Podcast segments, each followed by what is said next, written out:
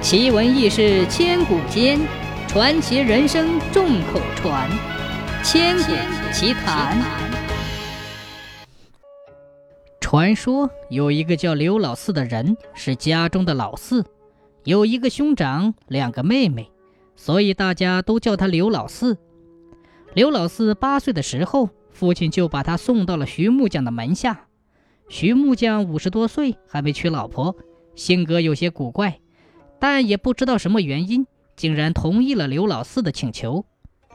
从那以后，刘老四每天都要在鸡叫的时候起床，按照木匠师傅的吩咐去做，劈柴、搬木头、打水、做饭，什么都干，就是为了吃饱喝足。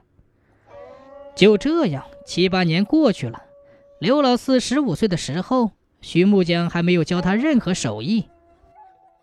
平时徐木匠只要有活干，就会把他带过去，粗活都交给刘老四，赚来的银子都是徐木匠的。刘老四对此并无怨言，对师傅对他的照顾一直心存感激。那年徐木匠突然生了一场奇怪的大病，坚持了半个月，奄奄一息。徐木匠临死之前，把刘老四叫了过来，对他说。我的徒弟，你不会怪我这些年没把手艺教给你吧？刘老四摇摇头，说道：“啊，没有。”徐木匠听后，脸上露出了一丝懊悔之色，吐了一大口鲜血，气绝身亡了。徐木匠去世之后，因为没有妻子和孩子，刘老四顺理成章地接手了木匠铺，而他自己。也是靠着给师傅打工的经验，才勉强糊口。一天晚上，刘老四听到了敲门声，打开房门，看到一个漂亮的女人提着一盏白色的灯笼，问：“你是徐大师的弟子吗？”刘老四一愣，说：“啊，是的。”那女人又笑了起来，说：“ 哈哈哈哈。”你师傅临死之前答应帮我把床腿修好，可是我还没有来，你就替我把这件事办了好吗？刘老四一听说是师傅遗留下来的，也是叹了口气，但看看天色已晚，他推辞道：“嗯，夫人，现在天色已晚，你先告诉我地址，我明天再过去。”那女人就冷冷地说：“哼，我等不及了。”今夜还要睡觉，说着非要刘老四过去不可。刘老四见他坚持，也不好拒绝，只好拿着工具跟了上去。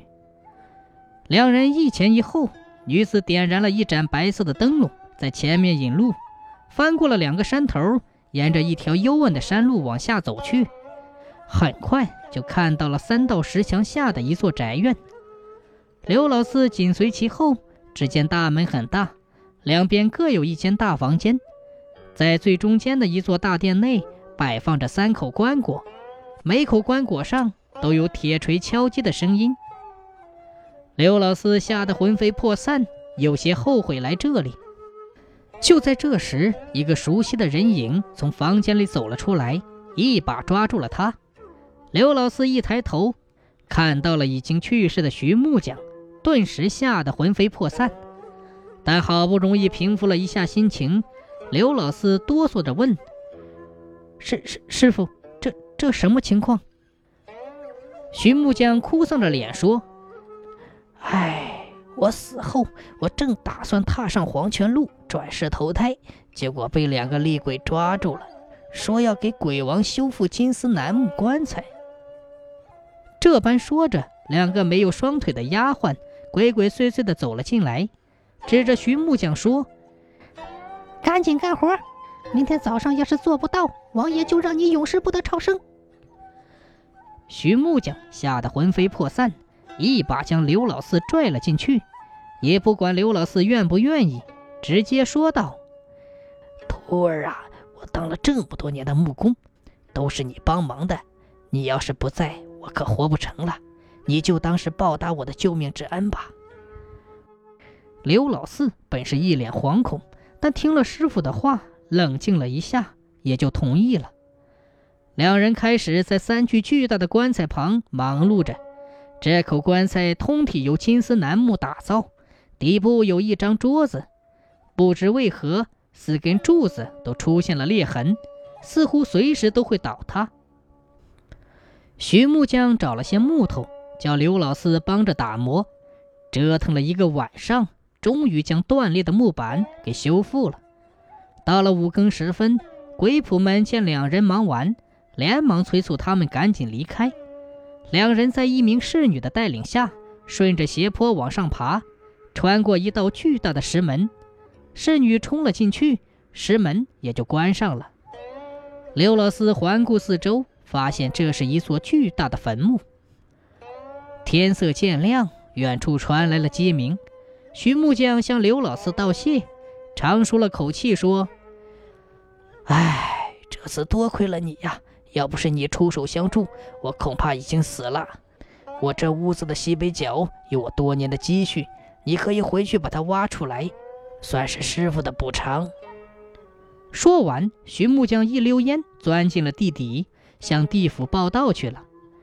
刘老四一晚上都很疲惫，但总算是平安无事，回家睡觉了。起床后，来到师傅的住处，在西北角落里挖出一罐银子。数了数，竟然有五百两。于是刘老四就把所有的银子收下了，给了自己的父亲和弟弟妹妹，然后又找了一个农妇做了妻子。结婚之后，两人其乐融融。有一天晚上，刘老四再次梦到寻木匠，说自己对不起他，说出了自己的独门秘诀。寻木匠的功法不是他的师傅传授。而是他无意中得到了一部《鲁班经》，只是这《鲁班经》上说的清清楚楚，修炼成功后会遭到各种诅咒，不仅会断绝后代，还会遭受五毒三害，到了晚年很是悲惨。这也是徐木匠至今未婚的原因。徐木匠即将转世，于是托梦告诉弟子实情，并告知《鲁班经》的藏身之处。他还说。他还有一本《鲁班经》的手稿，只要学会了这本书，就不会被人诅咒。第二天，刘老四起床之后，提着一架木梯，在大厅的房梁上发现了这两本书。刘老四想了想，还是把《鲁班经》收了起来，放在了一个山洞中。从那以后，刘老四就刻苦研究师傅的经验，并学得一手好手艺，成了这一代最出名的木工。